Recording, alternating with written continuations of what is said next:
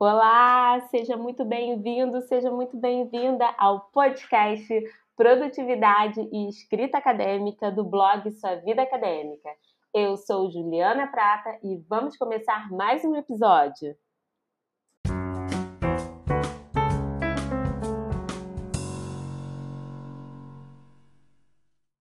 Eu estou com Vinícius Monção e vamos conversar um pouco sobre uma técnica de organização da semana, que é a ideia de se organizar na primeira hora da segunda-feira.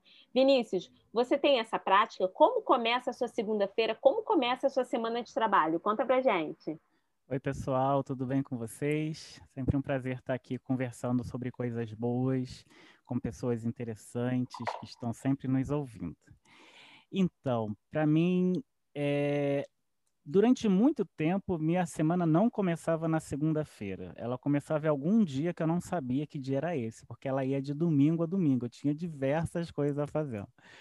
Depois de um tempo, principalmente quando entrei no doutorado, as coisas ficaram um pouco melhores de tempo, né? Então, é, e trabalho também. Então, conseguia ter um final, um domingo livre, porque sábado geralmente tinha alguma coisa para fazer. E de fato, eu comecei na segunda-feira. E de lá para cá, segunda-feira, claro que não foi automaticamente, né, gente? Nada é assim, é, ligou um botãozinho, a coisa vai funcionar. Mas a gente vai aprendendo e vai se adequando e administrando nossa vida. Se eu não olhar no meu planner o que eu tenho para fazer na semana, eu não consigo sair do lugar eu fico mais perdido do que barata quando acende a luz, sabe? Que vai para um lado, vai para o outro. É, e aí é a importância do primeiro de encontrar, antes de qualquer coisa, de ligar o computador, de ver o WhatsApp, responder mensagens, e-mails e tal, se eu não parar para ler quais são as minhas demandas da semana, a, o meu dia fica um caos, porque eu é como se eu queimasse largada eu não sabe, eu não, eu, é assim, uma coisa meio difícil de explicar, mas eu não consigo me organizar, eu perco o foco. Quando eu faço esse processo, esse ritual, né, de abrir o planner, ver o que eu tenho para fazer e organizar a minha segunda-feira, tendo em vista a semana, as coisas têm um outro peso.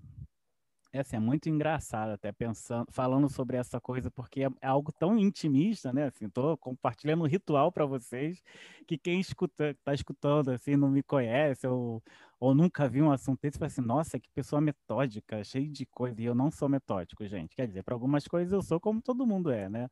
Mas não é uma, uma regra na minha vida.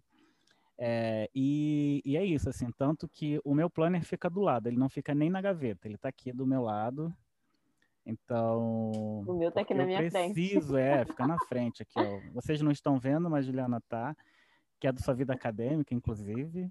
É um material uniquíssimo que nem Juliana Prata tem, só eu tem tenho. Eu. Só eu tenho. Depois eu conto essa treta em algum momento. É, então, assim que tem funcionado é, a minha agendinha de minha organização de vida com minha agenda da segunda-feira. Ai, muito legal. Eu estou lendo um livro com a minha professora de inglês, com a Sarah Zaruk, que é um livro da Helen Sword, que se chama Air and Light and Time and Space, How Successful Academics Write, onde ela fala no capítulo 3 sobre ritmos e rituais. E essa Olha, ideia. Eu nem li o livro e já entrei no Olha, onda, né? não, na hora que você está falando, porque aqui a gente. Aqui, o objetivo da conversa é ser também uma conversa intuitiva. Então, a uhum. gente tem de ideias, mas a gente deixa a, a nossa experiência ir aparecendo na conversa, né? Então, assim, não, não, não tinha planejamento para falar sobre o ritual. E aí, não. quando está falando, eu puxei o livro aqui que está do meu lado e falei, nossa, ritmo e ritual. E aí, a Sword fala que o tempo e o espaço são os, os estruturadores dos, do, do trabalho, ok, da vida. Uhum. Mas que os ritmos e rituais eles vão fazer com que você adquira é, a, a apropriação dos processos, dos projetos, dos fluxos que você se propõe. Então, se você se propõe escrever um artigo, ler um livro, estudar um determinado componente, fazer um projeto para entrar em determinado lugar, você tem que se comprometer com aquele projeto pessoal, mas para que isso saia do papel, você precisa adotar determinados ritmos e rituais. O James Clear vai chamar isso de hábito, e ele diz que os hábitos só funcionam se você tiver bastante tempo de treino a partir de rotinas. O Charles Duhigg, ele vai chamar, inclusive no Poder do Hábito, da ideia do gatilho da ideia do gatilho, da ideia que você tem um gatilho, você tem uma recompensa e depois você tem é, um novo comportamento, um comportamento desejado é, e até um, uma, uma um parabéns aí do que você conquistou. Então, diferentes autores vão chamar de diferentes ideias, mas que a ideia da rotina, a ideia do hábito, a ideia do ritual e do ritmo é fundamental. Cada um tem o seu, mas essa própria conversa que a gente está tendo aqui é para a gente saber um pouquinho mais sobre como os pesquisadores, como os acadêmicos, como as pessoas que estão na vida acadêmica já há um tempo, como que elas é, é, organizam a sua vida. Essa organização da primeira hora da segunda-feira é algo que não faz parte da minha prática, porque de fato eu organizo a minha vida na sexta-feira, tanto como revisão quanto para projeção da semana seguinte. Mas isso não me isenta de, na primeira hora da segunda-feira, eu parar e olhar para a lista e refletir se é isso mesmo, se faz sentido. Porque o sábado e domingo muita coisa acontece. O WhatsApp está aí chamando a gente o tempo todo. Então, é importante a gente se dar conta de quais ritmos e quais rituais vão fazer com que a gente caminhe é, na direção dos projetos que a gente quer desenvolver, que uhum. esses ritmos e rituais nos ajudem e não nos atrapalhem. É, e quando você fala de ritmo, ritual e hábito, eu acho que é um pouco por aí, né? Então, é, quando, mesmo que nós façamos a nossa programação da semana no domingo, por exemplo, ou no sábado ou na sexta, como a última tarefa da semana, eu acho que estar em contato constantemente com, com, sua, com seu planejamento, seu plano de ação, é fundamental para que você crie esse ritmo e você se aproprie. Porque tem uma questão que é muito comum a gente ver, que as pessoas falam, ah, eu não consigo me organizar, eu tenho uma agenda, eu tenho planner, comprei um planner de não sei quantos reais, eu anoto tudo, mas eu não me lembro de consultar. É muito simples, você não se lembra de consultar porque não se tornou um hábito. Como é que a gente como é que a gente aprende a beber água? Bebendo água. Você não espera, assim, é, a gente, né, no discurso sobre saúde, a gente sabe que não tem que esperar ter sede para beber água. A gente tem que alimentar, hidratar o nosso corpo a cada tantos minutos de tempo, né? Beber tanta quantidade de água por dia, dependendo do seu peso, da sua rotina, enfim. E com a questão do planejamento, é a mesma coisa, né? Então a gente precisa estar constantemente é, visitando e vendo se aquele plano que a gente fez, de fato, vai funcionar. Inclusive, como a Juliana falou, assim, pode ter acontecido alguma, pode acontecer alguma coisa durante o final de semana e você tem que ver como é que seu plano está organizado na segunda-feira para ver se é possível fazer isso. Eu tenho que, eu posso manter a rota ou eu tenho que modificar a minha rota de, de ação.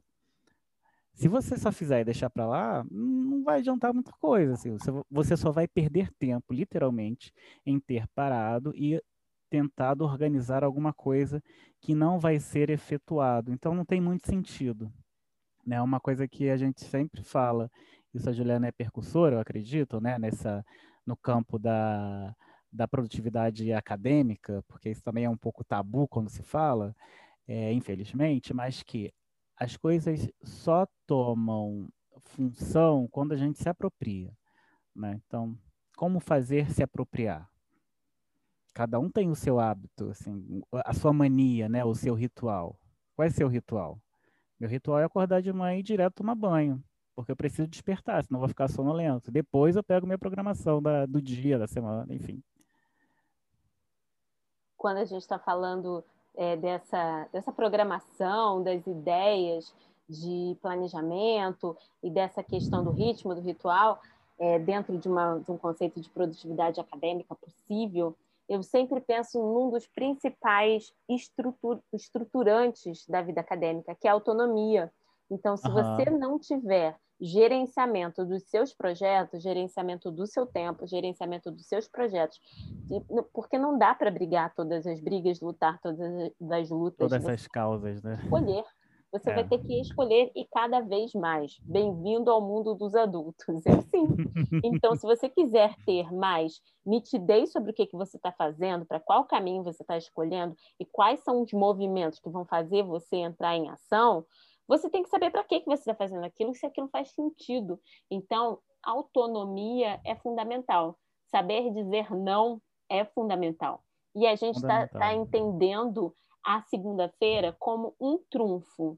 Um trunfo, principalmente para aquelas pessoas que, como o Vini falou no exemplo, é, as pessoas que planejam e não fazem. E aí uhum. muita gente fala comigo, fala comigo no, no direct assim, mas eu fiz um planejamento incrível para essa semana. Só que eu, é, dos 10 pontos que eu tinha para cumprir, eu cumpri um. Aí eu falei, uhum. ok, você planejou para a semana do Carlinhos, para a semana do Francisco, para a semana do Pedro. Você não planejou para a sua semana. Você uhum. pode ter planejado para uma vida idealizada sua. Aquela vida idealizada que você não tem pausa para o almoço, que você não tem pausa para descansar, que você vai ter o mesmo pico de energia das 8h45 da manhã, você vai ter o mesmo pique das 15 para as 4. E não é verdade. A gente tem ritmos biológicos diferentes ao longo do dia. Em alguns momentos eu me sinto mais disposta a ter concentração, em outros eu me sinto mais cansada. Eu tenho aqueles picos de glicose doido depois do almoço, então não, não tem como. Então isso é fundamental, você entender que você também é bicho, que a gente também está dentro de um, de, um, de um círculo, de um ciclo circadiano, que a gente ainda tem outras questões que influenciam o nosso ritmo biológico de concentração e atenção, e que a estratégia da segunda-feira pode ser um trunfo na sua mão, principalmente se você planeja e não faz, que é você colocar a maior parte da sua energia no exercício imediato daquela ação. Eu vou fazer, eu tenho isso aqui para fazer e eu tenho que fazer isso aqui hoje. Você colocar na sua agenda também é um conceito importante do GTD, do método, do método Get Things Done, do David Allen, que é a ideia do só entra no seu calendário o que tem data e hora para acontecer. As outras questões, elas podem ser listas de desejos, listas de tarefas, listas de uma vida ideal que você gostaria de ter, de, de correr uma hora por dia, depois é, fazer uma aula de alongamento, depois. Aquilo seria ótimo, mas pode não ser a sua vida nesse momento. Então, você fazer um esforço para mapear a sua vida e fazer com que esse planejamento dê certo, caiba, não na vida idealizada, mas na vida real. Ah, eu só posso fazer 15 minutos de atividade física, 12 minutos de atividade física. Então é isso, é isso que cabe na sua vida. Ok, vamos tentar adequar isso. Agora não adianta eu planejar para uma vida que não é a minha e eu sempre vou ficar frustrada com essa energia que eu coloquei naquele planejamento e comprei adesivo, comprei planner, comprei canetas coloridas para fazer tudo lindo e na hora eu fiquei frustrada porque não era para minha vida, era para a vida de outra pessoa. Então pensar na autonomia, no gerenciamento de projetos é, e pensar na segunda como trunfo pode ser uma boa, né, Vini? Sim, total. É, você falou da vida idealizada, né? Do planejamento idealizado. Talvez a gente se depare com muito mais idealismo do que realidade. Mas acho que também não tem problema, né? Porque existe uma possibilidade de você, quando conseguir se organizar, o que era o ideal se torna real. Então, assim, se você tem 10 minutos para fazer exercício, então veja qual é o melhor momento para fazer esse exercício. Não deixa para depois do almoço, porque você vai ficar com lombeira, assim, com cansaço, com sono. Tenta identificar, assim, na sua rotina, qual é o momento que você tem um pique maior. Por exemplo, eu tenho o meu maior pique, por incrível que eu acho que é o último pique que eu tenho de energia, entre 5 e 6 horas da tarde. E é quando eu faço um exercício em casa, no meu apartamento micro, que eu não tenho espaço para nada, praticamente, para fazer exercício, né? Dá para viver, mas não dá para botar esteira no meio da sala porque não cabe, assim. Então eu boto a esteirinha entre o quarto e a sala e fico fazendo meu exercício entre, entre ambientes, né? Quase um novo conceito sociológico, entre ambientes. entre espaço e entre ambientes. É, Para esse período de pandemia, praticamente ideal, ideal, o idealismo diz que temos que ficar em casa, né? Porque a realidade nem sempre condiz com, a, com esse idealismo que é defendido em fins. É, então, são essas possibilidades, porque eu sei que se eu colocar de manhã, eu não vou fazer o exercício. Da mesma forma que eu não vou conseguir ler nenhum texto de manhã, porque eu fico com sono, gente. Assim, meu organismo, ele tem uma certa realidade. Então, para que que eu vou também é, me sacrificar para fazer uma coisa que eu não vou conseguir cumprir, cumprir e que não vai sair bem feito e que provavelmente vou ter que refazer essa coisa. Então, por exemplo, os meus primeiros momentos do dia para responder e-mails, mensagens, ver as notícias, colocar a televisão para fazer um barulho, para escutar alguma coisa, enquanto eu estou fazendo coisas operacionais. Na parte da tarde, eu faço algo que é, demanda mais de uma atividade intelectual, né? Demanda concentração, leitura, interpretação, produção de aula. É, enfim, vai girando um pouco também isso, né? Se por acaso um dia, assim, tem, às vezes eu tenho insônia, né? Acordo 5 da manhã com um pique danado, assim. E aí, o que, que eu vou fazer? Bom, se eu estou com pique, eu vou produzir algo que vai gastar mais energia mental, não vou fazer responder e-mail agora. Não, vou deixar para quando eu estiver um pouco mais cansado ou com energia embaixo. Então é isso também, né? Quando fazer as nossas, a nossa organização da semana ou na segunda-feira, né? É você sentir como está o seu estado de espírito naquele momento, como o seu corpo está reagindo é, o final de como está reagindo o final de semana para quem tem final de semana, né? Assim, para mim segunda-feira é sempre o dia mais cansativo, porque o corpo dá uma baixa de energia, né, de atividade também. Estou conseguindo não fazer nada de puxado nos finais de semana, respondo um e-mail ou outro, uma mensagem ou outra, mas a atividade em si vai para a semana. E a gente vai vivendo assim e vai se adaptando, porque é isso, não, não existe uma métrica fixa. Depende, depende de muita gente. Depende de você e de quem mora com você, quem depende de você, ou se você depende de alguém também. Sim, sim. Por exemplo, a minha relação com a segunda-feira é bastante diferente. É, antes de ter filho, eu já tinha uma relação muito. Eu sempre trabalhei segundas-feiras muito cedo, e isso me ajudava a dar o tom da semana. Eu lembro que quando eu estava na escola, quando eu faltava a segunda, faltava aula na segunda-feira, eu falava, pronto, minha semana desmontou. Era uma uhum. semana que eu tinha tendência de chegar atrasada nos outros dias, eu não conseguia explicar por quê mas como uma boa observadora de mim mesma, da minha própria vida, eu já sabia que ia desmontar a semana. A minha relação com a segunda-feira agora também é uma relação é, de, de operacional, porque o Davi tem aula cedo na segunda-feira, então eu preciso organizar ele, nada aqui em casa é feito a toque de caixa, então tudo precisa ser conversado, tudo precisa ser bem explicado para ele ficar num estado emocional tranquilo para assistir a aula. A aula, muitas vezes, é uma aula com a turma inteira, então irrita o Davi, as crianças falando ao mesmo tempo, muitas não conseguem fechar o microfone a tempo, então porque ele está em período de aulas remotas, então eu preciso estar tá ali o tempo todo. Então, essa relação com a segunda muda, porque daqui a um tempo isso pode não fazer mais parte da minha vida e eu posso ressignificar minha segunda e fazer uma outra, uma outra opção por organizar num dia específico da semana, mas pensar nessa segunda como trunfo. E uma questão que você falou interessante é a questão do sacrificar. Essa ideia da cultura acadêmica do sacrifício. Então, se eu não sou boa fazendo determinada coisa, eu tenho que me sacrificar para ficar boa.